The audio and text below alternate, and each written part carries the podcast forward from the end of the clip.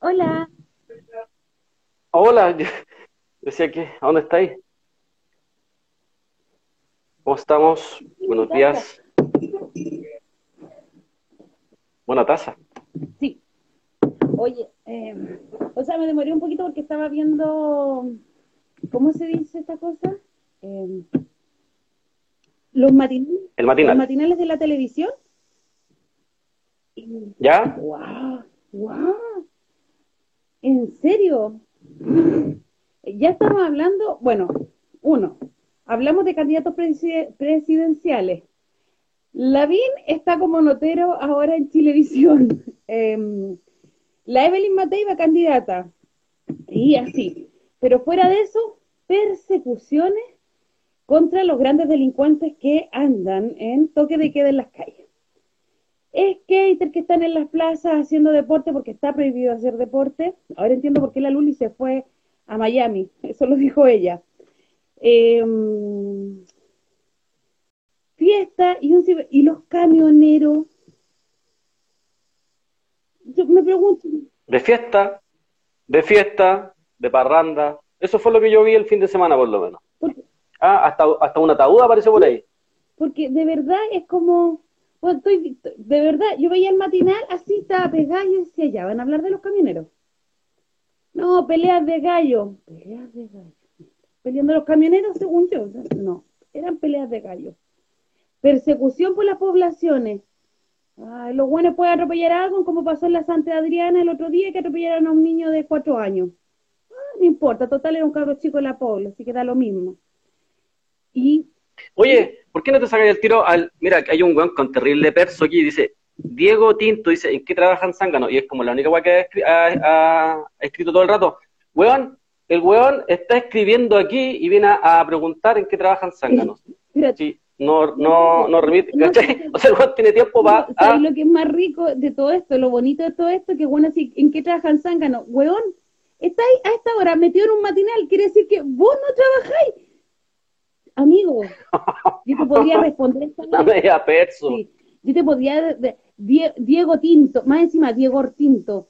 Bueno, para el chupo de Es que siempre se ponen nombres weones, weón. ¿Por qué se ponen nombres tan weones, pajarones? A este soldado de tropa lo vamos a sacar. ¿Ya? Ya. Te fuiste soldado de tropa. ¿Mm? Hermano, ¿por qué se colocan esos nombres? Diego Tinto Sí. Ah, mío. y Perso. ¿En qué trabajan zánganos desde la casa de su papá? ah, desde la casa de su papá, en la pieza, acostado en la cama. Ah, ¿De qué trabajan Zángano? A ¿Qué mí mi papito me da mesada. ya, ahí está. col- colgado ahí del internet del papá y de la mamá, de los minutos. Vamos. Eh, Ah, la convivencia diaria. Estaba, seguía viendo y no hay nada, nada, nada, nada. Que está como eh, la bien preparando para ingresar a la fase 3. Antes de del 18 de septiembre, hay otras comunas que están, van a estar en fase 3. En este caso, por ejemplo, las Condes, las Perdón, perdón, perdón, perdón. ¿Cuál es la fase 3? Eh, Los abuelos van a poder salir. Si tienen un permiso, van a poder ser trasladar. O sea, estos buenos se van a trasladar a su segunda, tercera, cuarta vivienda relajadamente.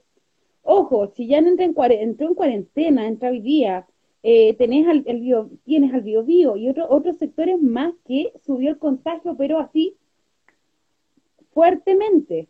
Entonces, eh, cuando se habla de fase 3 para ciertas comunas y estas comunas tengan movilidad hacia otros sectores, la teoría del rebaño se les fue a la chucha, nuevamente, nuevamente. Pero Nuevamente. eh, te vas, vas a crear de nuevo el mismo tipo de contagio. O sea, estoy esperando que pase el 18 de septiembre para volver a poner todo el país en cuarentena. Es la impresión que me da. No, no, Yo tengo otra teoría. O sea, la, la sumo a la tuya. La sumo a la tuya, sí. La sumo a la tuya. Pero, permiso, que el- vuelve la alergia. ah, son del terror.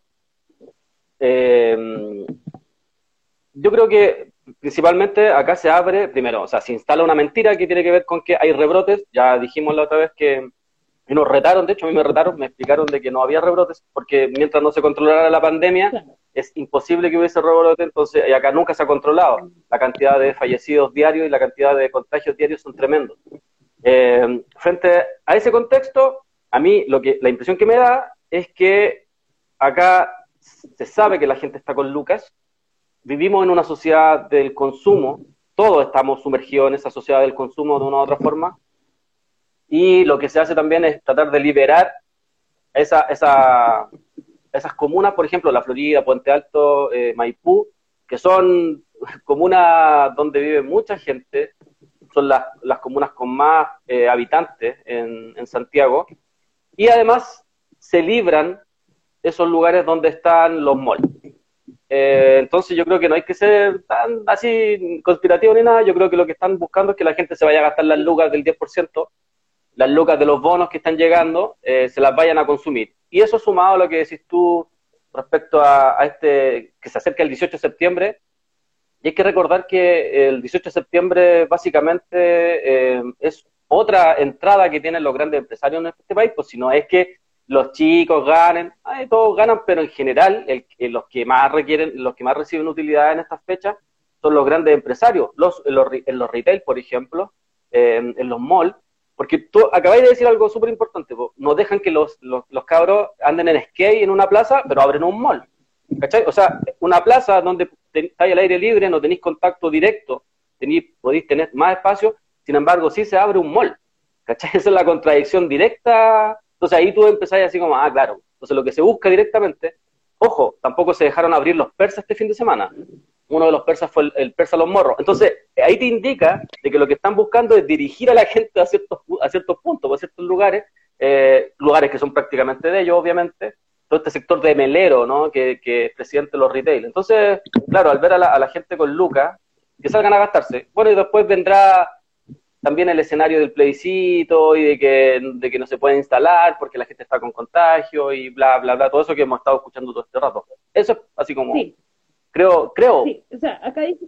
Porque antes no lo abrieron, antes, antes no lo abrieron porque no había lucas. Exacto. Acá dice los chiquillos, permiso de reunión de cinco personas en espacio cerrado y 50 en espacio abierto. Además se abren restaurantes en estas siete comunas. Eh, cómo van a hacer la, apertura de los restaurantes. Nosotros vimos lo que estaba pasando en Valdivia y en otros sectores. ¿Se recuerdan que era como con espacios de reducidos o, gente reducida eh, en esto? Bueno, me recuerda a la señora que pedía que se abrieran los cafés, a la, ¿cómo se llamaba la, subsecretaria? Paula Daza, la, señora Paula Daza. ¿Cómo no, vamos a poder tomar un café, por favor? Bueno, vamos a ver qué es lo que está pasando. Para esto, mira, eh, son dos semanas, siempre hemos dicho, son 14 días, ¿cierto? Contémosle tres semanas. tres semanas. Vamos a ver de aquí a tres semanas más. Vamos a pasar el 18. Alguien decía ahí ya, después del 18 de septiembre, 19 de septiembre, se viene con todo el desconfinamiento completo de nuevo para eh, la región metropolitana y también por otros sectores. En el norte hay una alta, alta concentración de casos. Eh, ojo, ayer, Concepción. antes de ayer parece que fue que dio la entrevista a Zúñiga, que está viejo, hoy se envejeció el cabro chico, Tenía cara de... no, las máscaras dicen, las máscaras dicen que te envejece. A mí me pasó eso, de hecho. Ando, todo el día con la máscara, mascarilla. bueno, dejémoslo ahí. Pero eh, Zúñiga se envejeció, se ve en la, foto del diario, tuvo una entrevista en la tercera, y habla de que em, el gran liderazgo de Piñera, de la consecuencia que tuvo Mañalich para conducir esta pandemia, y dice algo que me llama mucho la atención, dice que a nadie le faltó un respirador mecánico. Nosotros la subimos la semana pasada, bueno, la radio, la, Villa Francia oficial, no, no la dos, porque nosotros estamos para hacer programa y se sube muy poca información, pero subiste el testimonio de la hija de una mujer que no pudo acceder a un respirador artificial, a un respirador mecánico. Esto fue acá, acá cerquita, en el hospital del profesor, aquí en la Alameda, con las rejas un poquito, dos cuadras más arriba y no accedió y la dejaron morir. O sea, la señora la, la, bandeja estaba en la silla, la mujer estuvo en una sala, eh, por la ley, además por la ley de emergencia. Entonces la hija decía, quizás por la ley de emergencia, porque esta es una clínica privada, no tenemos para pagar, a mi madre la dejan morir. Pero le insistió diez veces a la doctora y la doctora le dijo que ya su madre había vivido, 68 años tenía la señora. Entonces, cuando vienen con esta, este, este, esta cara de raja, esta cara en alga, el, el, subministro, el, el asistente de redes, como se quiera llamar, a decirnos que no ha muerto nadie, porque todos somos iguales ante la ley y ante la necesidad de un respirador mecánico, bueno, esta no es la primera historia que nos ha llegado, nos han llegado otras, directamente, un familiar, más de tres semanas en espacio riesgo y no le pasaron un ventilador y la dejaron morir tres semanas agonizando. Eh, una tía también de la tercera edad. Y eh, hemos visto, por ejemplo, yo, te, he comentado cuando hacíamos los likes en la tarde, de cuántos vecinos acá han muerto. Y todos son adultos. Eh, las condiciones en que están, por ejemplo, en las mismas residencias, ¿cómo se les llama? Residencias sanitarias. Ojo, en, en, el sur de Chile, a una paramédico, una TENS, fue violada dentro de una residencia por dos pacientes COVID, porque ella era la que estaba a cargo sola de atender. O sea, además de la desprotección, y esto no se habla, o sea, él dice que lo más crítico para Zúñiga fue cuando muere una, la primera, mm, la primera trabajadora eh, de salud. Que eso fue como lo que más, lo, más fuerte que sucedió. Y es como, weón, pégate un charchazo, porque no es así. Muchas familias perdieron eh, personas familiares, sus abuelos, sus abuelas, sus padres, sus madres, no se pudieron despedir porque no se les permitió despedirse porque mantenía a la familia además en cuarentena, no pueden ni enterrarla y un sinfín de cosas más. Y, decir que somos todos iguales, que todos tenemos las mismas oportunidades de vida. En la puesta central vemos que está colapsado hasta el día de hoy con el tema de COVID. No están aceptando otras patologías, porque hay un brote gigante dentro de la puesta central. De eso no se habla, eso no está a la luz. Entonces, con qué, con qué cinismo, y vienen a decirnos este fue el mejor gobierno. O sea, va a ser reconocido porque sobrevivió de gran, de buen, a ver, lo voy a poner así, sobrevivió de buena manera a una pandemia y además está haciendo una nueva constitución. Oye, pero qué gran gobierno, qué gran gobierno, de verdad. Sabéis que eh, lo que dices tú es muy cierto por respecto a Zúñiga y en general todo, Paula Daza, el mismo Mañalich, el mismo eh, París, han sido unos, de verdad, unos raja, porque mm, van 15.000 personas muertas. Y Arturo Zúñiga, además, es, no sé cómo, cómo, es la palabra, cómo, cómo calificarlo, porque en su declaración se cuelga del buen funcionamiento o del buen trabajo de los funcionarios públicos. ¿Cachai? Entonces, él dice, nos faltan, no nos faltaron eh, ventiladores mecánicos, eh, también gracias al trabajo de los funcionarios de salud. Se cuelga de eso como para, para, reafirmar su supuesto buen trabajo. Primero van 15.000 personas fallecidas. Eh, y 15.000 personas fallecidas en el siguiente escenario. Eh, no ha existido ningún tipo de ayuda para las personas. Los hospitales, los spam y varios puntos de centros de salud se han dedicado única y exclusivamente a la pandemia como decías tú, hay un montón de enfermedades, hay un montón de otras situaciones que no se están atendiendo en ningún centro de salud. Entonces, en esa lógica, o sea, esto es un fracaso.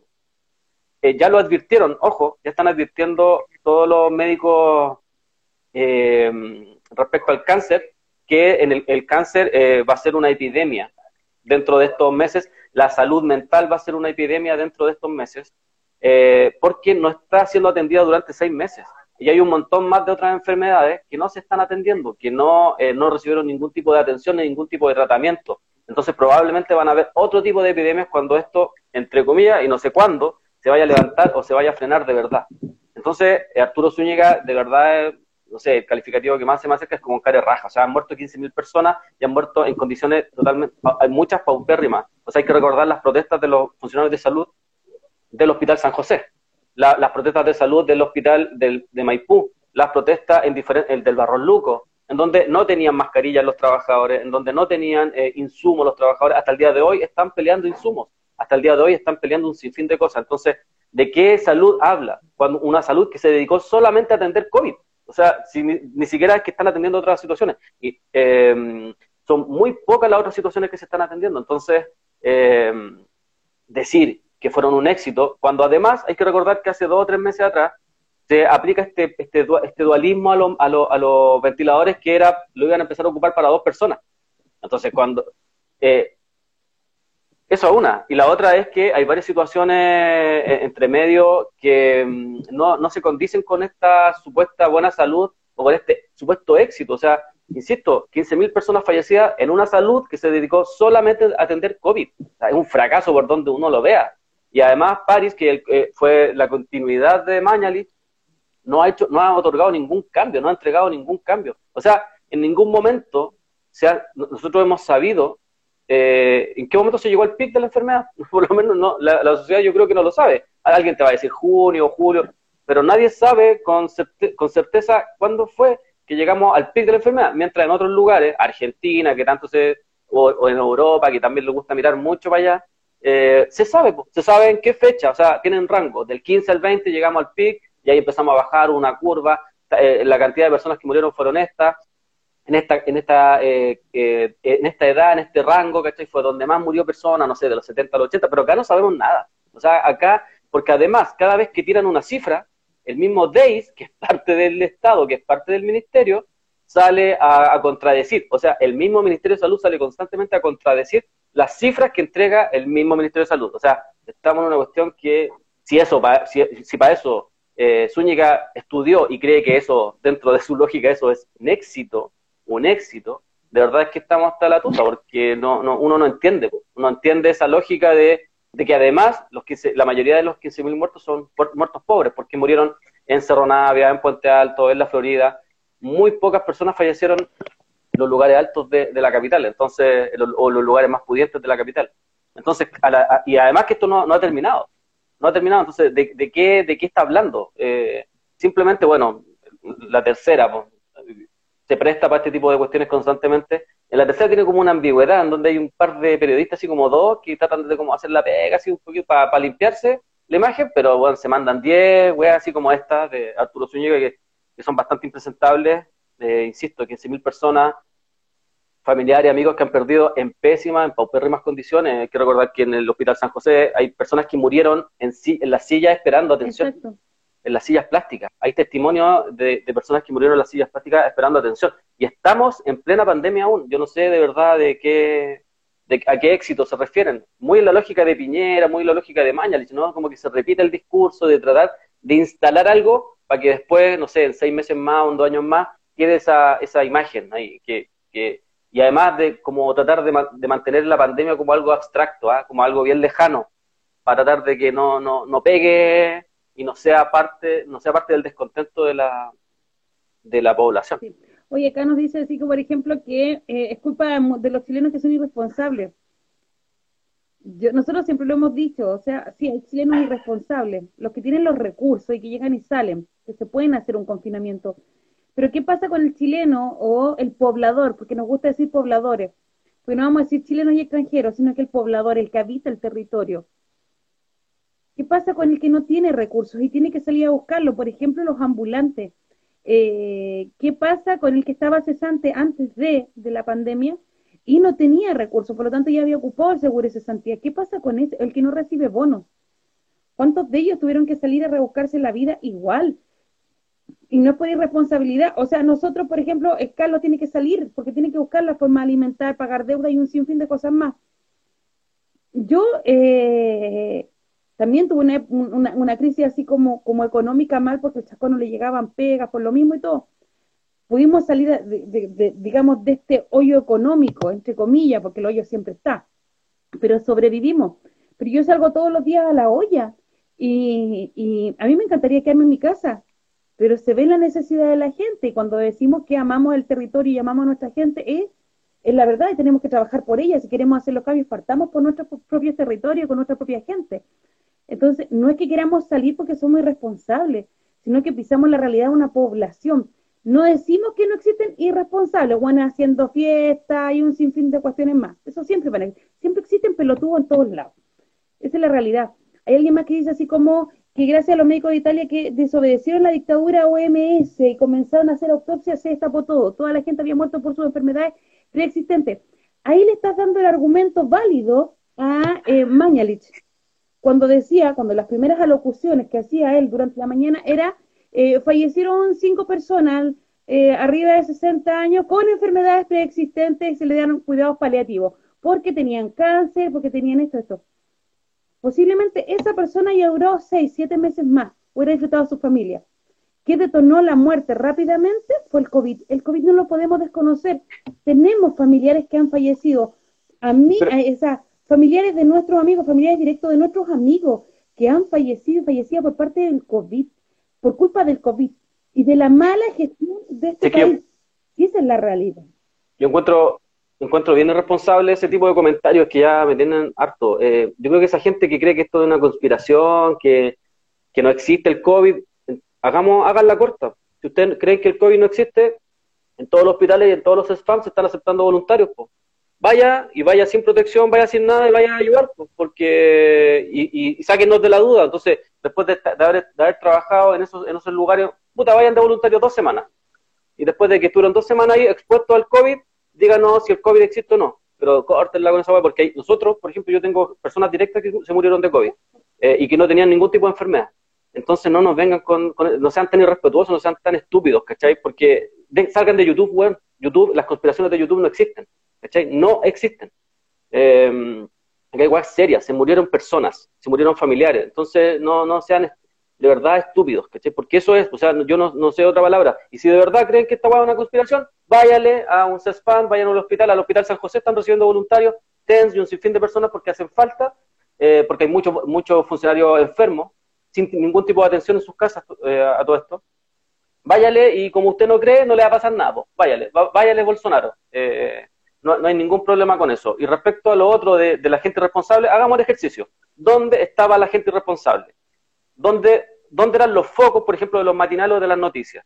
De la gente responsable. May. ¿Qué va a hacer la gente May? La gente May va a comprar por mayor. ¿Y para qué va a comprar por mayor? Para revender. Para tratar de, generar 10 lucas, 8 lucas, 7 lucas para poder comer a diario. Eso es lo que hace la gente. La gente, en general, eh, los mall, el mall Plaza Oeste, Melero, que es el hermano de Patricio Melero, que es eh, presidente de todo el retail, ha, insistido constantemente que se abre, que se desconfina a la población. ¿Por qué? Porque el Mall Plaza Oeste y varios malls han estado vacíos. El mall de, eh, Camino de Melipilla está vacío. La gente no va. Y si, claro, como dice el siempre hay responsables, pero hagamos, hagamos el ejercicio también. O sea, de una fiesta, por ejemplo, en Maipú, que se habló mucho de... ¿Cuántas personas eran? ¿40? ¿40? No sé cuántas eran. Ya, 40 personas. Resulta que en Maipú hay más de 700 mil personas. Entonces, es un porcentaje ínfimo, mínimo. ¿Cachai? La gente ha tenido que salir obligada.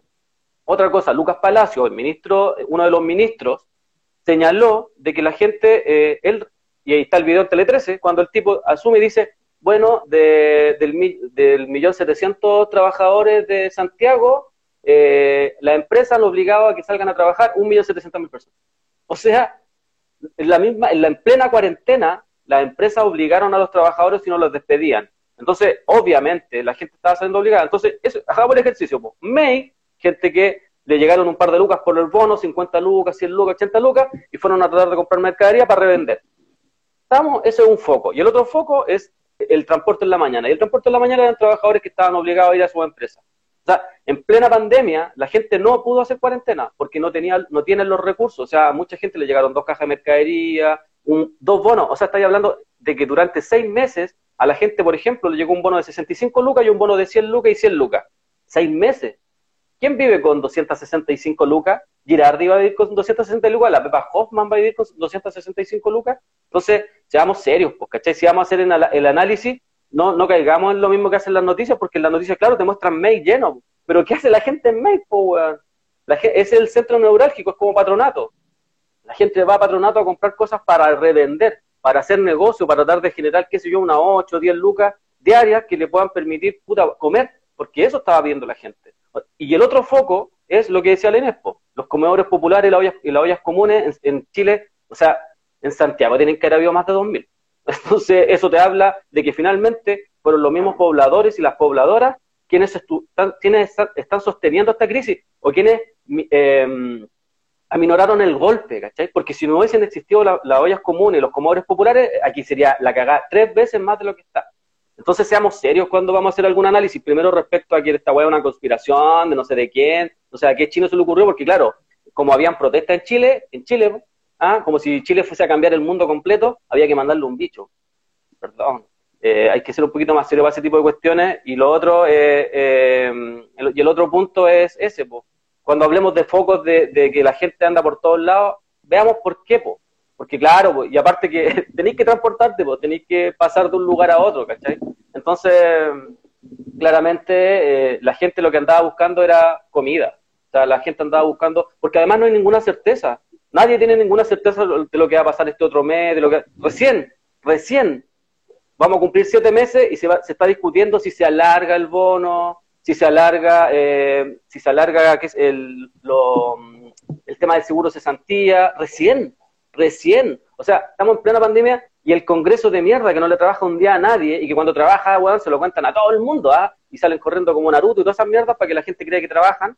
Eh, recién, siete meses después, van a discutir si se alarga el seguro de cesantía, van a, van a discutir si es que se sigue dando el bono. O sea, va siete meses después. Bueno, lo podrían haber discutido en junio. Si en junio se sabía que no hay, no hay, no hay vacuna. Pero ahí estamos de nuevo. Entonces, van a seguir culpando a la gente. Y ese, esa es la lógica, pero yo creo que hay que, cuando alguien le presenten una noticia, incluso lo que nosotros mismos estamos diciendo, rebátanos, pues, ¿cachai? Díganos, no, sabéis que yo creo que no es así por esto, pero no nos digan así como, no, es que se, se supo que es una mentira el COVID, o bueno, la gente es irresponsable porque los chilenos son irresponsables, porque los chilenos y el mejor país de Chile y bla. Díganos por qué. Díganos por qué ustedes creen que son irresponsables. O díganos por qué ustedes creen que, esto es una conspiración.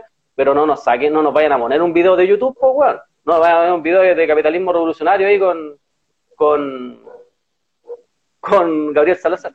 Ah, esas cosas no pasan. Oye, vamos a, hablar también un poquito. Eh, el paro de los camioneros, ¿qué está pasando con el famoso paro de los camioneros?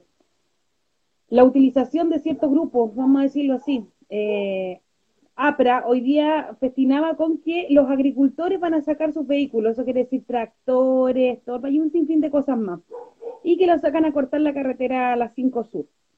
Desde el norte también viene una caravana de camioneras, desde el sur también viene otra, otra caravana. Eh, y vamos cortando la ruta, sobre todo en Temuco. Raro que no se hayan quemado camiones ahora, en, este, en, estos, en estos minutos o en estas horas. Eh, las cabinas, las cabinas. Eh, recuerda, que, recuerda que si se quema la mercadería, no pueden cobrar el seguro. Ah, acuérdate de eso, porfa. Recuerda que el negocio, recuerda que el negocio de los seguros les, les dice y les exige que ellos cubren solamente las cabinas. ¿ah? para que ustedes sepan por qué se queman las puras cabinas, ¿ah? y pregunten quién está detrás del negocio de los seguros, pues. ¿Cómo se apellido? Espérate, apellido, no, no creo que lo conozcan, apellido Luxinger Macay, ¿ah? Eso. Ya, no lo conocemos. Oye, pero fuera de esto, ¿cuál no, no, parte, estuve buscando parte de las peticiones, de estas peticiones los camioneros? ¿No hay mejoras salariales, por ejemplo, para los trabajadores camioneros? Ojo, que quienes están en la carretera son eh, los empresarios, los dueños de camiones, no son los trabajadores. Ayer veíamos también eh, un comunicado de los trabajadores, o sea, personal de carga, del que maneja el camión, del verdadero chofer del camión, eh, que ellos no están, no están a favor, porque saben que esta es la utilización de cierto sector de privilegio que utiliza este paro para meter, por ejemplo, que voy a leer seis, partes nomás del pliego de, de, 13 peticiones, son seis solamente. La primera, para que quede claro, la primera, ¿qué es la primera petición de, de, de este gremio de camiones? Ustedes me van a decir, ¿estáis guayando? No, no estoy guayando. La primera es ley de modernización de carabineros y PDI. Eso es lo que están pidiendo. Una ley de modernización. Y esto lo habíamos escuchado desde antes. Desde cuándo se está hablando de la modernización de carabineros. ¿Hay algunos ahí que quieren refundar carabineros? ¿Se podrá? Esa es la pregunta. Pero miren, miren, eso es lo que piden. Lo segundo, modernización al sistema de inteligencia. Estábamos hablando de la ley de inteligencia hace poco, hace poco tiempo atrás, que estaba implementando Piñera, que él quiere ser la cabeza, que reciba la información de, ojo, de eh, Fuerzas Armadas completas, onda navales, aéreas, los milicos, de todo. Él va a ser la cabeza. La ANI va a pasar a tener otro rol dentro de la inteligencia, pero ¿quién va a ser la cabeza de todos? El presidente o la presidenta de la República. A eso se refiere este sistema de inteligencia. Y es como que se sepa todo. Eh, que sepa todo el presidente y el que decida, o la presidenta el que esté a cargo de, en este caso, el mandato del país. ¿Qué tiene que ver con los camioneros? Técnicas especiales relacionadas a las conductas terroristas. Los camioneros están pidiendo eso. O sea, la ley Hippenter, que, eh, perdón, que después la concertación o la nueva mayoría agrandó aún más, o sea, aquí está en todo su esplendor. Aquí está, mejorar la persecución del narcotráfico. Los camioneros. Los camioneros. ¿Cuántos camiones vienen del norte cargados? Fiscalización y persecución al robo y hurto de la madera. Al robo y hurto. O sea, si tú pillas a X personas sacando madera de un predio forestal y te pueden acusar sin pruebas de que tú fuiste, porque eso es el hurto, estás cagado completamente cagado. Prevención a la infraestructura crítica. Que militares cuiden la infraestructura. ¿De cuándo se está hablando esto? Ahí hay seis puntos de los trece.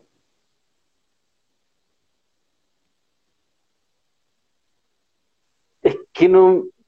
A ver, Primero, no sabéis si la escribió Arboe, si la escribió Hinspeter, ah, si la escribió Piñera, si la escribió Bachelet, ah, podría ser cualquiera, podría ser Velasco incluso, hasta Moreira, el aparecido Moreira, ah, que Sokimich lo que dejó caer desde el cielo y apareció ahora como Salvador por el apruebo.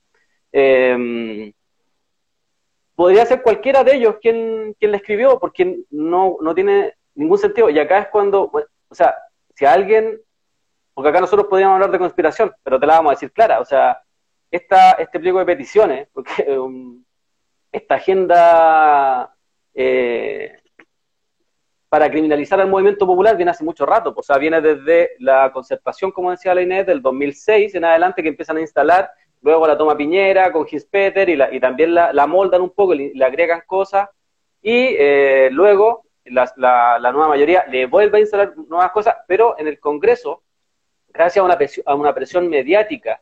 Recuerden que dentro de esa misma agenda, en algún momento trataron de meter esta ley eh, mordaza también. Trataron de meter la ley mordaza para que, para que los medios no pudieran publicar cierta, eh, no pudieran publicar la, la, la judicialización,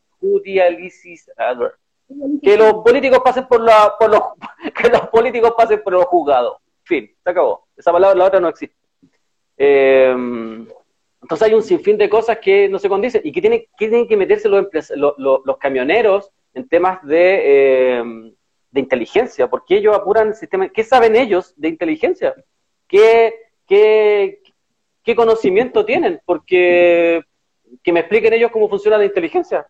Eh, acá hay varias cuestiones. Primero es el gobierno, y yo creo que incluso más que el gobierno, porque a mí me da la impresión que ese, pliego que, que arman ellos, hasta Harbaugh está, contento, pues si es parte de ese, de ese mismo pliego de peticiones. Hay muchos más que están, o sea, el mismo Guanchumilla, ah, que anda dándole eh, entrevistas a ciertos medios de comunicación de izquierda, no le compran a Guanchumilla, pues, buen cabros. Un poquito más de, ah, Guanchumilla es parte del aparataje, pues, es parte de... Guanchumilla una vez dijo, nosotros tenemos un video, Guanchumilla una vez en el video, en Icare dijo, si yo voy cojeando, le dijo a los empresarios, si yo voy cojeando por la plaza, no me crean, eso, eh, ¿qué quiso decir con eso? Que cada cosa que él hace es para engañar al pueblo, es para engañar a, las comunidades mapuche en beneficio de los empresarios. Eso fue lo que trató de, decir Huanchumilla. Entonces, no le compren. Bueno, todos, todos esos personajes son parte de este aparataje que intenta criminalizar. ¿Para qué? Para resguardar una vez más el negocio de las forestales. Porque lo que está detrás de esto es eso, resguardar, criminalizar al pueblo mapuche para poder militarizar y matar en total impunidad. Y que, como lo han hecho hasta el día, en todo caso, hasta el día de hoy, pero aún más, avanzar en eso, eh, son las forestales las que están detrás, de esto, además, es el, Estado chileno que protege las forestales y en conjunto le pasan un pliego de petición a los camioneros, los camioneros como la mebotas de la historia de este país, pasan ese, ese pliego de peticiones como si fuese de ellos, sin ningún descaro. Menos mal que acá Internet y, las redes sociales ayudan harto en eso, el tema de la memoria ha ayudado N, o sea, cuando alguien nos trata de instalar ese tipo de mentiras, nos falta el que, ah, pero si, oye, pero este es el mismo pliego que pedía el gobierno, exactamente. Se parecen a, la, a, la, a, a los punteos que le hacía Corpesca a, a Jacqueline Barreselberger, que ayer negó ser parte de los correos, eh, que a ella nunca le llegaron correos, que ella nunca fue parte de eso. O sea, de hecho, a todos estos personajes, las forestales, eh, las pesqueras, eh, las salmoneras, las mineras, le escriben los artículos de ley para que ellos los voten y los escriban tal cual. Bueno, ayer, en una cuestión patética, eh, Jacqueline Barcelberg en un programa Pauta Libre, que creo que se llama, el de la red, negó que ella hubiese recibido correos de Corpesca. Están demostrados, están las pruebas de eso, pero bueno. Bueno, ese aparataje es el que trata de instalar hoy día en los camioneros. Y bueno, el día sábado, si es que no me recuerdo, tú me mandaste un audio en el cual eh, Villagrán, me da la impresión que es, eh, que es como el más duro, eh, José Villagrán, si es que no me equivoco, eh, señala de que va a haber desabastecimiento, que no, va a haber ningún problema y que no se va, no se va a mover nada y no va a pasar nada por eh, las carreteras mientras el gobierno no, no, entregue migajas, porque dice que el gobierno le entrega migajas y que ellos no van a aceptar las migajas. Eh, y bueno, y ya, ya están, están eh, existiendo episodios de, episodios de desabastecimiento. Y ahí aquí, y sabéis que yo no espero que repriman a los, a los, a los, a los, a los camioneros si uno, si uno es consecuente con la weá no está, pero sáquenlos, ¿cachai? Y si se resisten, sáquenle la chucha. Pero, pero sáquenlos, pues si están, le están provocando un daño tremendo al país, ¿no? Eh, eh, porque eso es lo que se hablaba del 18 de octubre con las protestas y un sinfín de cosas. El enemigo interno, la delincuencia y bla, bla, bla. Bueno, el discurso lo quiero ver, lo quiero escuchar eh, yo la semana pasada decía, ¿qué pasa cuando una empresa X, sus trabajadores por votación en sus sindicatos se van a huelga y se paran fuera de las empresas? ¿Qué les pasa a esos trabajadores?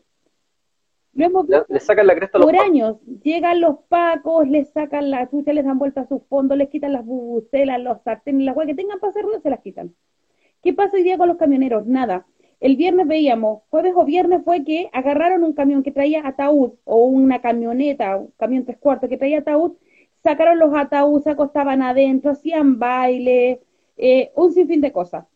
Luego de eso, el viernes y sábado estuvieron de asados bailando en plena carretera arriba de sus camiones con música, bla, bla, bla, y los pacos resguardándolo, porque no estaban mirando, estaban resguardando y comiendo junto con ellos.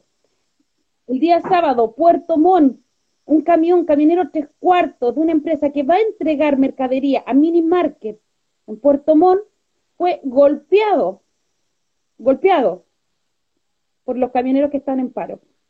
Acá no es la ley del que va y la pasa. Hay denuncias que estaban hasta cobrando peaje para pasar por, por ciertas partes de carretera.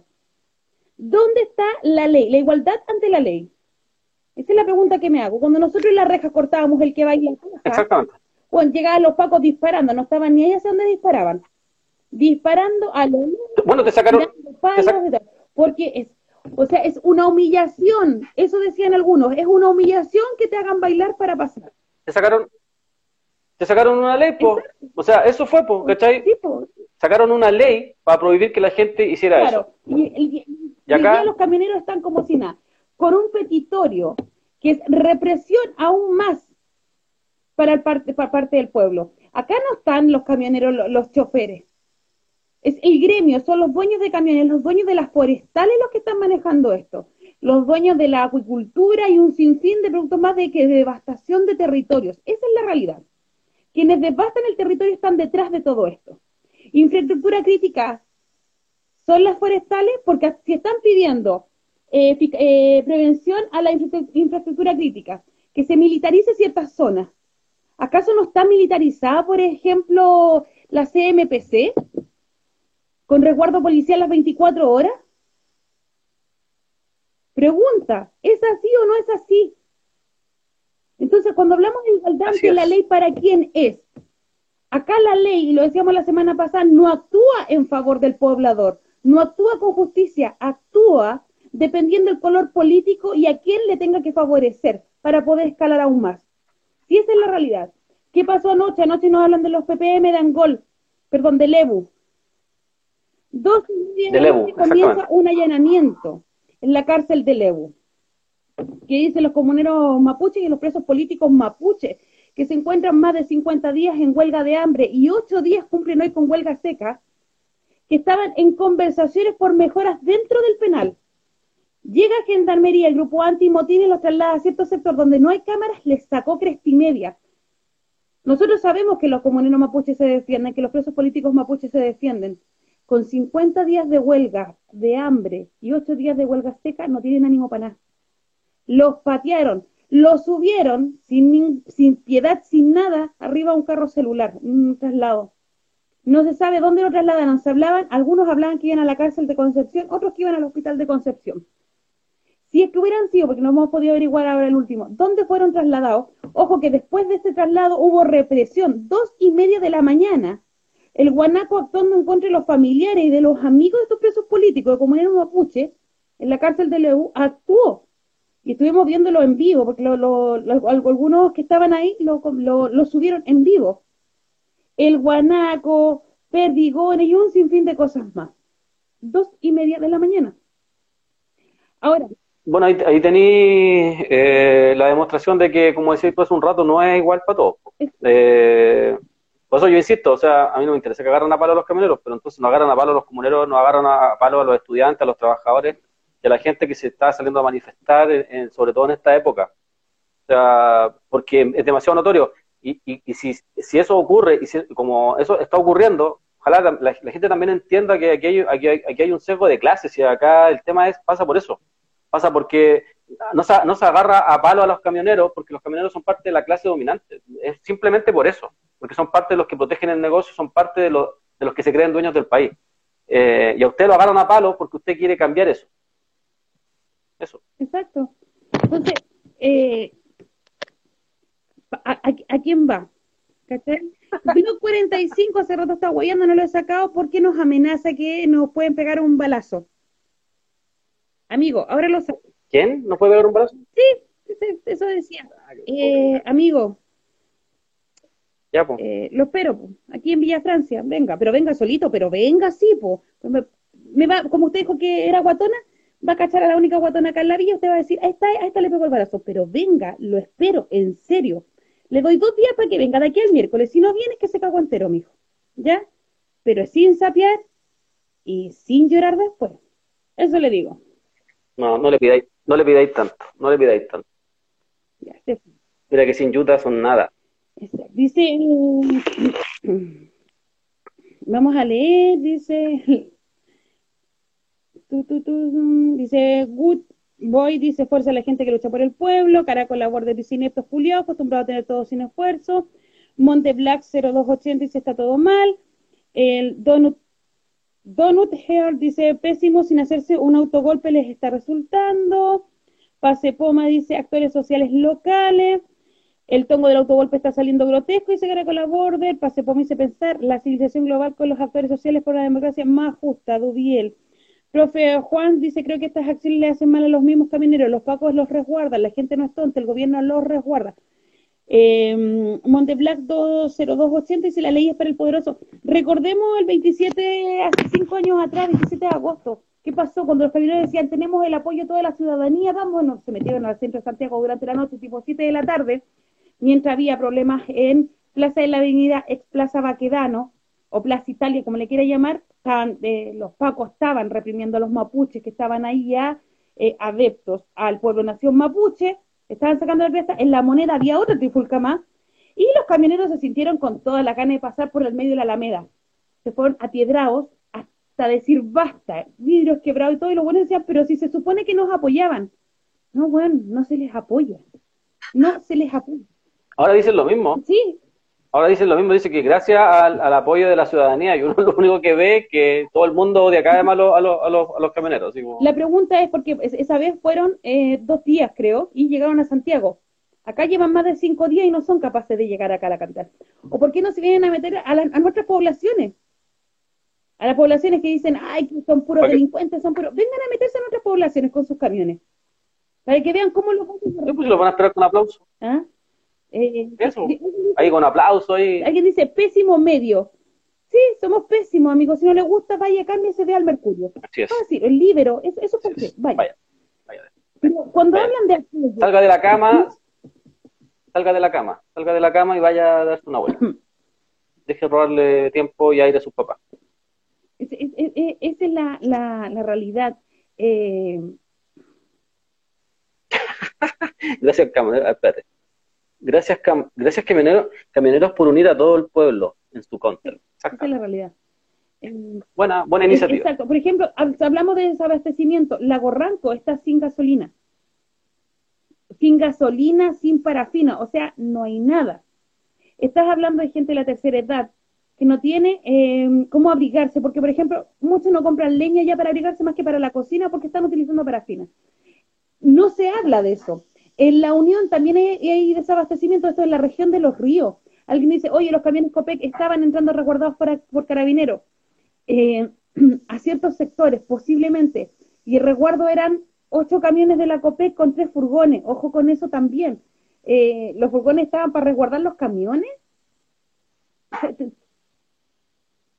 Démosle más vueltas, busquémosles ahí, porque siempre tenemos que dar vueltas a las noticias y estar buscando, preguntándonos, eh, criticando muchas veces.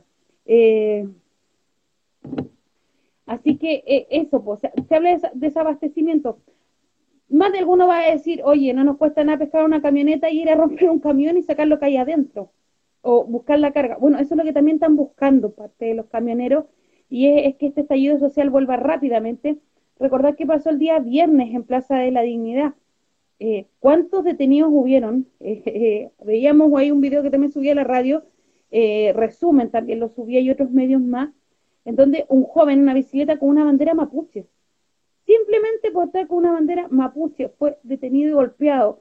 Eh, ¿Cuántos hubieron más? Persecución en el parque forestal, si no me equivoco, Carlos. Así es, de noche, sí, sí, de noche en el parque forestal y en el parque Bustamante hubieron, eh, hubo varias persecuciones a gente que incluso no era parte de las manifestaciones, porque hay gente que me mandó videos, me decía, yo iba pasando, yo iba pasando porque nosotros no estamos en confinamiento y veníamos bajando para eh, y los pacos así arrasaban con todo, eh, no, no, hubo ningún problema. Había una persona también, cuando empieza la manifestación, a eso las cuatro, se para con una pancarta también, sin interrumpir en lo absoluto nada. También llega un piquete carabinero así, pero tremendo, como si fuese el, ah, un delincuente del estilo de ellos, ah, que ponen en peligro a la sociedad. Y no, eh, no, no, hubo problema en reducirlo de mala forma, de agarrarlo a palo, de, de agarrarlo a patada. y eso pasó con mucha gente ese día. Eso es una muestra, no nada más que, y que ojalá la gente entienda que esto es parte del mensaje que te entrega el, gobierno y el Estado. Porque hay que recordar que el Estado tampoco es que diga, oye, eso está mal, ¿ah? eso no se hace, no, tampoco es que salga el Estado a, defender a, las personas que se, salieron a manifestar, pero seguramente esto va a ir increciendo, va a seguir, eh, va a seguir creciendo el descontento, la gente va a seguir saliendo.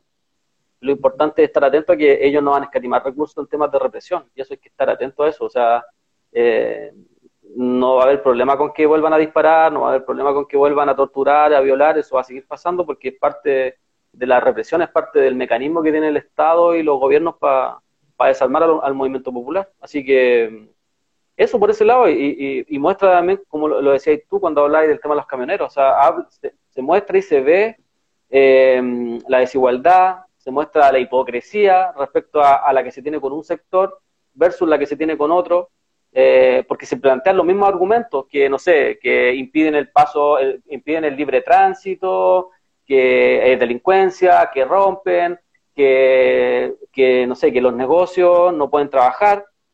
Resulta que con los camioneros los negocios no pueden trabajar por desabastecimiento, eh, cortan el libre tránsito, em, bloquean em, las carreteras con fiestas, con drogas, porque había droga, ¿ah? Eh, y esa es la hipocresía que, vivimos constantemente. Lo importante es tenerla siempre clara respecto a cómo el Estado, el Estado, digo, no solamente el gobierno de Piñera, no se, no, se nublen con solamente el gobierno de Piñera, porque acá hay un Estado que está detrás de esto, eh, protege a un sector y a otro lo, lo, apalea. A la ciudadanía, a como les gusta decir a algunos, a mí me gusta decir la comunidad, la población, el pueblo, que se sale a manifestar, que se está tratando de organizar, que tiene una historia atrás, que es importante y que cada, cada cierto tiempo sale a, recordarla, a, remecer el, territorio, y eso, eso para mí es importante, pero, pero no hay que olvidar y no hay, y, no hay que creer de que esto no va a seguir con represión y no va a seguir, eh, no, van a seguir eh, apaleando a la gente. Eso es, eso está a, las claras, ¿no? El viernes yo creo que con lo que sucedió el viernes quedó más que, más que claro que, no, van a tener ningún problema en apalear a la gente por lo que sea, por lo que sea, siempre ellos eh, entendiendo que al que van a paliar es al, pueblo pobre, que sale a pelear por derecho. Así. Hoy estaba viendo, ahora estaba, mientras que tú hablabas, estaba leyendo un poquito los, los, ¿cómo se llaman los, titulares de los matinales? Hoy tienen a Lavín de vocero por el apruebo. Sí, pues el otro Guaripola es Moreira. Porque... Eh, que salió a decir que... Ya que iba a votar a prueba y que quería ser constituyente. Es que por eso la vinta hablando dice que agradece el gesto.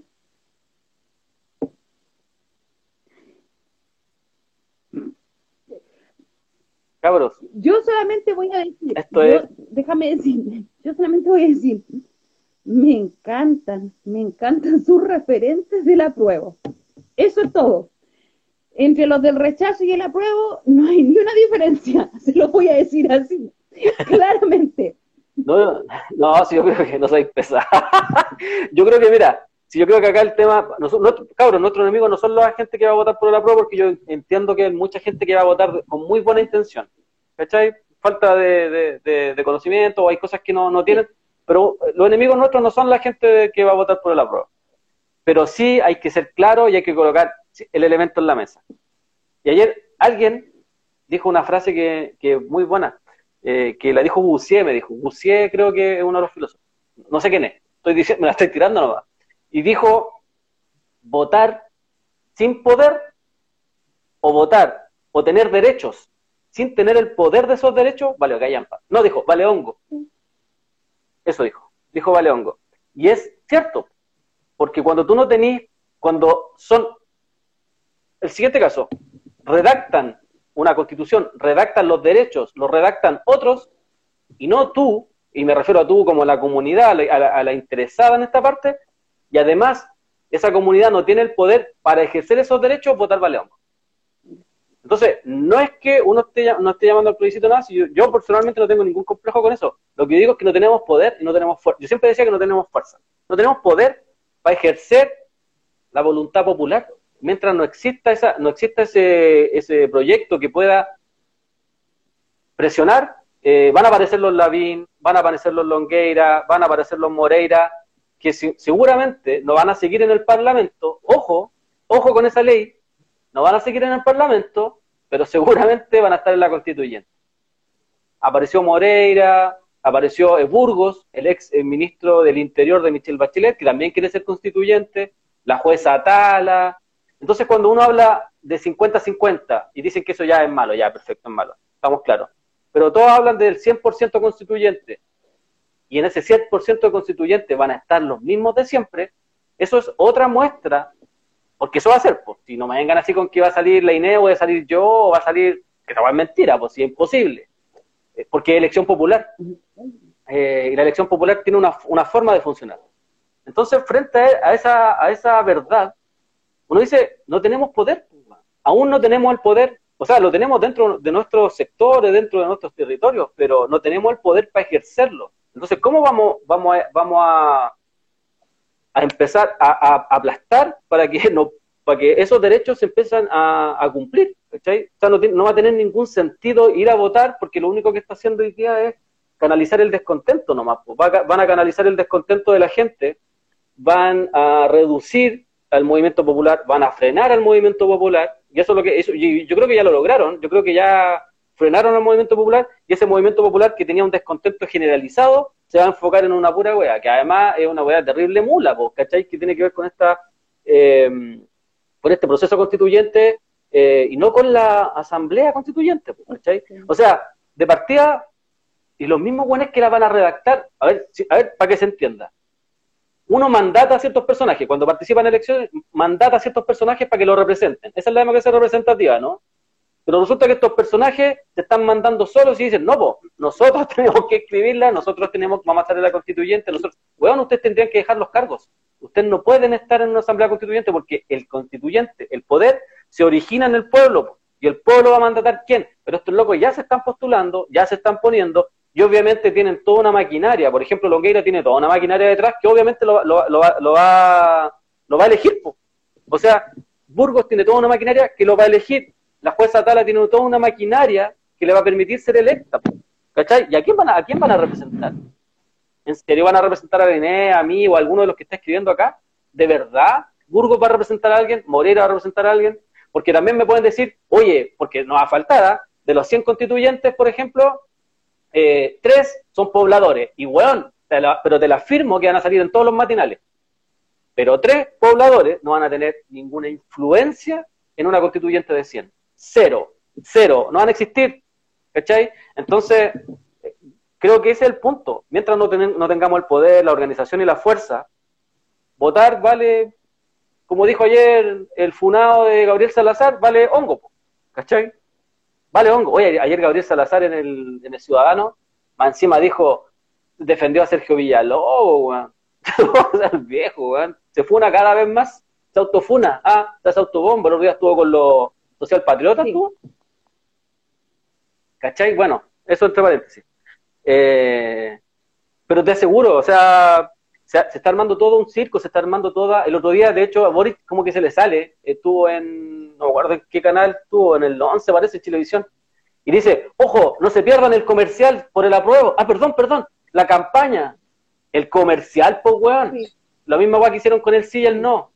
Transforman el descontento popular en un comercial.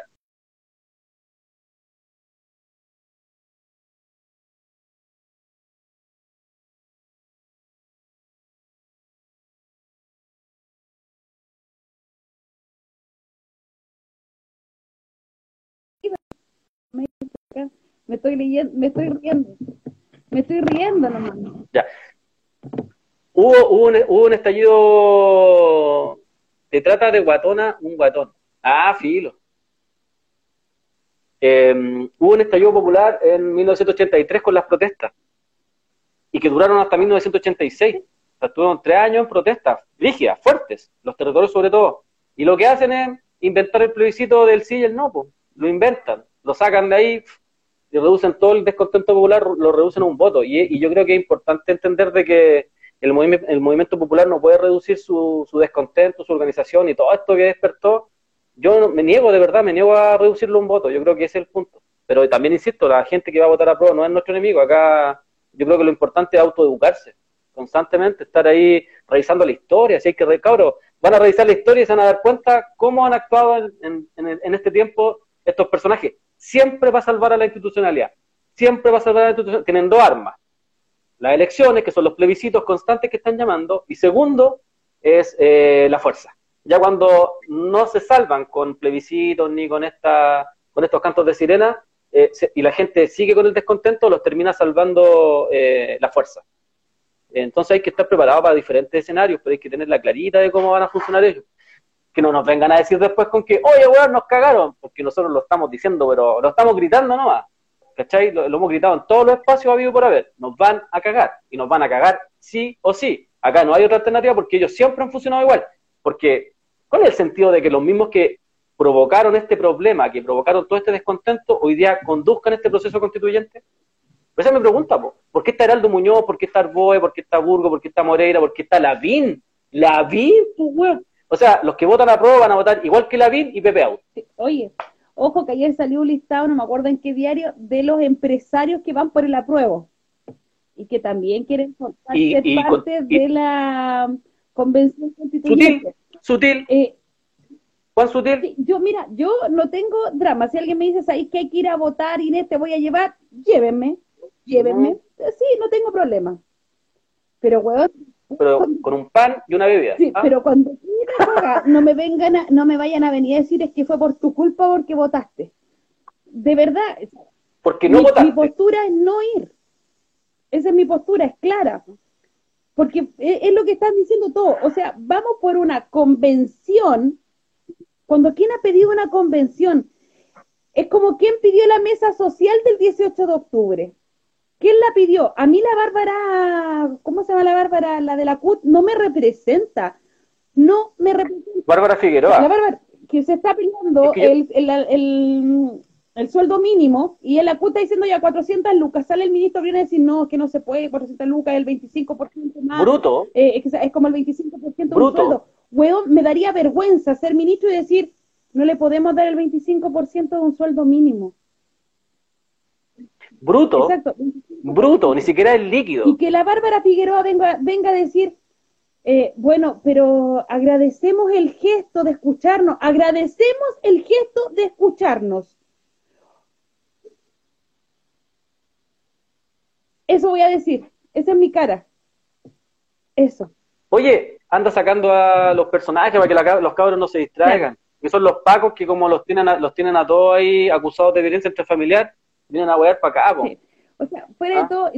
Oye, están, todos, están todos acusados de violencia intrafamiliar. O sea, veamos lo que pasó con Fabiola Campillay, que dijo la esposa, la ex pareja del Maturana.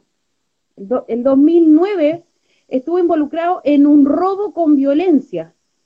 En un robo con violencia. Eh, en el 2015 ahorcó, golpeó a su pareja.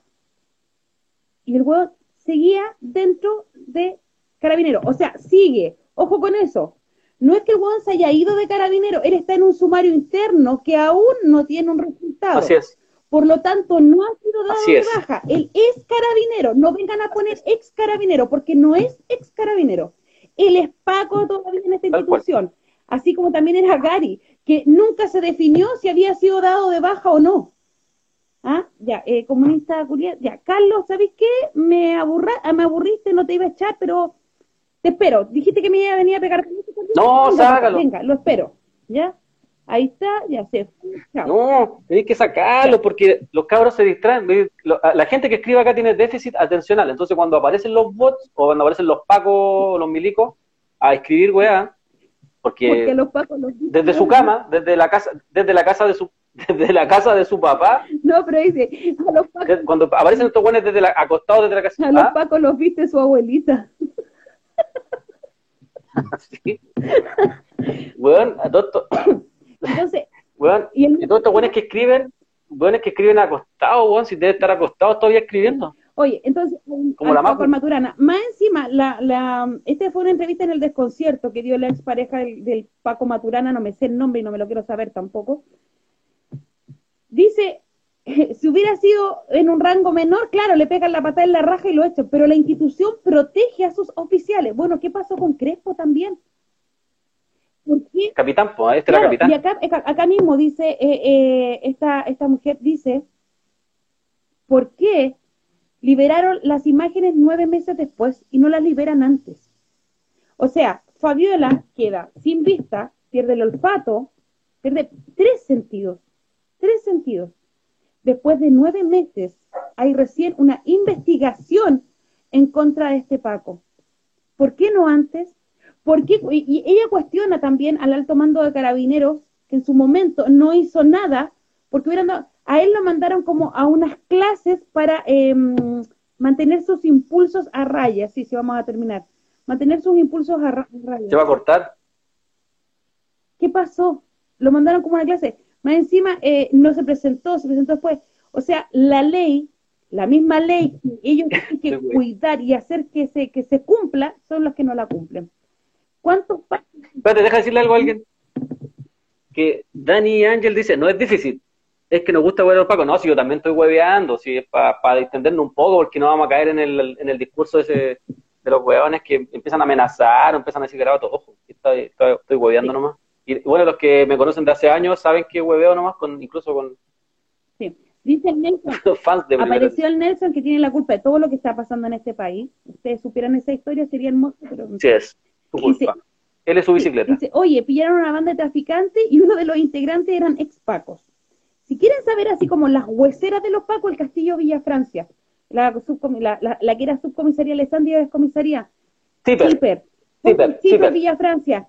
Está este mismo fiscal Mérida cuando manda a un grupo de Pacos a poner una bomba para culpar a gente de Villa Francia. Eh, hay historia, hay dos reportajes súper escabrosos ahí, búsquenlo, de verdad, búsquenlo, van a conocer. Hay varios. Esta comisaría hay varios. Es como, weón, se robaron un camión con LED, ya, tantos, tantos televisores o pantallas planas, no sé cómo quieran decirle, ya. Por ejemplo, 200. Cuando los entregan, oye, pero faltan como 30. Ah, no, esto es lo que había. Ah, vamos a revisar la comisaría. Debajo de las camas estaban los LED. En esta comisaría.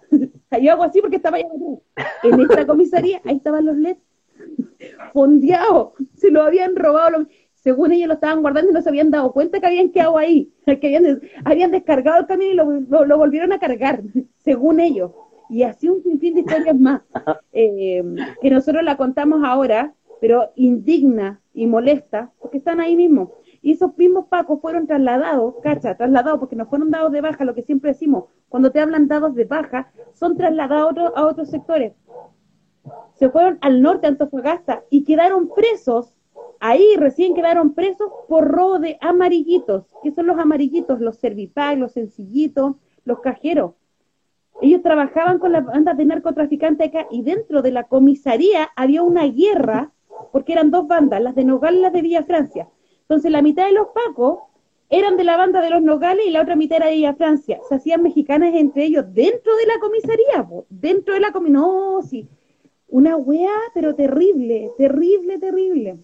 Ahí vayan, vayan. Pero si ahora los, los pacos, también está el reportaje por ahí, parece que en el desconcierto, los pacos que asesinan a, Alex eh, Núñez acá en la Estación del Sol, arman todo un aparataje para culpar a otro porque les caía mal. O sea, léanse ese reportaje también ahí de, la, de la muerte de, Alex Núñez, que está parece que en el desconcierto en otro lugar, no me acuerdo. Pero reportaje, o sea, de hecho, quienes arman a los pacos, ayer veía un reportaje de un narco que murió, el cogote de, de toro o algo así, eh, que lo mostraban en el TC. Y todos con armas. Empiezan a averiguar quiénes son los que les venden y quiénes arman a los narcos y quiénes son soldados también de los narcos, si son ellos. Eh, entonces, es una institución que no puede ser refundada, que no puede ser, no, si esa, esa tiene que desaparecer y no nos traigan más, más ayuda para criminalizar al pueblo, si es el Oye, eh, no estoy para un gobierno típico de derecha. Pablo Piñera, Pablo Piñera. ¿Ah? Sí.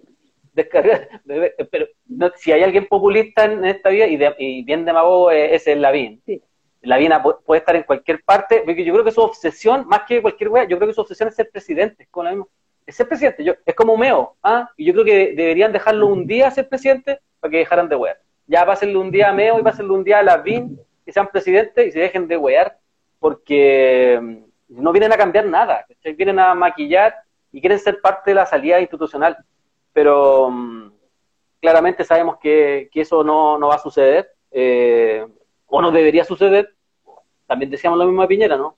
Ya, hay que tener cuidado nomás. Eh, pero eso, eh, la bien es parte de este institucional. ¿Se va a cortar? Sí. Que tengan un muy buena semana todos. ¿ah? Y hoy, hoy día a la tarde está en Sonido Rebelde, Tata Barahona, a las 20 horas. Ya. Oye, el Tata, el Tata va a estar, Jadwe, Jadwe no puede hacer nada. Oye, que nos manda un saludo al comedor, po. Obvio, po. Obvio, le vamos a decir a la entrevistadora, ah, porque yo no, no entrevistar, porque no, no, mi contrato me prohíbe estar en dos programas al mismo día. Así que va a haber una entrevistadora para... bacán, ya, ya, ya. Nos vemos, nos encontramos, que estén todos... ¿Qué opinan, porfa? Dice que opinan de Jadwe, ya, pero dile, respóndele, ¿qué opinas de Jadwe? ¿Quién es Jadwe? Pero Jadwe es parte de un partido que lo representa a los trabajadores. Ah, ya, ya, ya sé de quién me hablan. Sí, no, no, no no, no meto con Jadwe, ni con Gutiérrez, ni con la Cariola. No. Gutiérrez no. Oye, ¿hay, ¿hay algún escrito por ahí de, la relación de, Hugo Gutiérrez con, ¿cómo se llama su amigo? ¿Con, Gustavo Pun. ¿Hay algún escrito por ahí que deberíamos, dejarlo un día? Ningún escrito. Lo que hay son, son em, ¿cómo se llama? Contadas en primera persona. Yo, yo, la Rulo, Sí. gente de la radio que somos personas, somos, somos habitantes y pobladores de este territorio y conocemos todos esos chanchullos que vienen ahí entre medio. Eso es. Delgado, Abun, Gutiérrez. Son un trío que nos conmueve. ahora sí. Eh, los compadres. Ah, tienen ahijao, abortos entre medio, cura era. Cucharita. ¿Verdad, po? ¿Quién es, quién, quién es padrino de Hugo Gutiérrez, padrino de los hijos de Gustavo Bull, no? Gustavo- O al revés, Gustavo Bull. Es padrino de uno de los hijos de Hugo Gutiérrez. Y, Hugo Gutiérrez le dice a, a Bull le dice Gustavito. Sí. ¿Sí? Y Gustavito Abun no habla nunca mal de Cuba porque hay, hay un chachullo ahí, porque si habla mal de Cuba, te pueden hacer muchas No, cosas. sí. Entonces no habla mal de Cuba. Sí, sí, sí. Ya. Nos encontramos entonces. Mira, Ja- Ja- lo único que yo digo, hay que cambiar el sistema. Nos da lo mismo si Jadwe, Boris, no, tenéis que cambiar el sistema primero, tenéis que tener un proyecto popular. Puede llegar Jadwe, puede llegar el weón con las mejores intenciones del mundo, pero no va a poder cambiar nada porque tiene el mismo marco legal. Y no se trata de cambiar la constitución porque podéis poner una constitución peor que la que tenemos. Podemos pasar de la constitución nefasta de Pinochet a la constitución nefasta de Piñera y el weón se va a jactar todo lo que le quede de vida diciendo que es su constitución. Así que ojo con ese tipo de situaciones. vamos Vivos. a empezar con la campaña de la Lucatón para eh, ayudar Ah. con el sitio web de la radio para poder subir, para poder tener noticias, pero además para arreglar la reja de la radio que fui la semana pasada, ya tomé las medidas y hice todo eso. Y ahora me voy, mañana vamos a estar Ya. conversando de eso, pero me voy porque si no, no hay comida en el, come- en el comedor. Entonces necesito, se necesitan manos y tengo que ir para allá, porque hay unos ricos, como digo yo, tarallines. Si alguien me dice que hablo mal, Oye, hablo mal. todos hablamos mal, yo hablo pésimo. Me, me he revisado los videos y me pongo a llorar de la vergüenza. Oye, em, ¿va a funcionar la radio? ¿Va, ¿Va a tener internet para que salga música o no? De Camilo Sesto y eso. Mm, si tenemos internet, necesito a alguien que me diga, ¿sabéis quién es? Yo te ayudo por interno. Me dice, yo te ayudo a que veamos cómo podéis instalar de nuevo los programas y cómo formatear el computador para que le ¿Y saquéis cómo? la clave que alguien le puso, porque mágicamente aparecieron unas claves que nosotros no las sabemos. Nos pasó también en Twitter que trataron de meterse, en el Radio Villa Francia de acá Instagram, para que decir en Facebook, o sea, estamos, nos están pegando por debajo, pero así como pero bueno, eso. Así que que me diga así como, oye, Ya. yo sé de computación, te hablo por interno, bacán. Me pueden hablar aquí al Radio Villa Francia 2, eso. Ya, nos vemos porque si no, no Ya. voy a cocinar y la gente se Ya. va a enojar Y y recuerden, van a salir. sí, recuerden día el Tata Barahona. El Tata Barahona por Radio Vía Francia 1 o la Radio Vía Francia Oficial a las 20 horas. El Tata iba a estar cantando unos temas y hablando de, de su vida de Mira volado. la Wandita hermosa. Uh, un saludo, un saludo a Wanda Producciones. Oye, esto también es gracias a Wanda Producciones. Del Tata Barahona va a estar gracias a Wanda Producciones en hoy de la tarde. Así que eso. Y oye, fue así. Oye, quiero tener eh, al Tata Barahona. Ya, aquí está, aquí está. Listo, listo, ni un problema. la es la más linda, igual que la Arena. La mejor, la amo. mejor. Sí. Sí, Feliz, cum- feliz cumpleaños a la Areli, atrasado. Ya, nos encontramos, que estén bien, chau.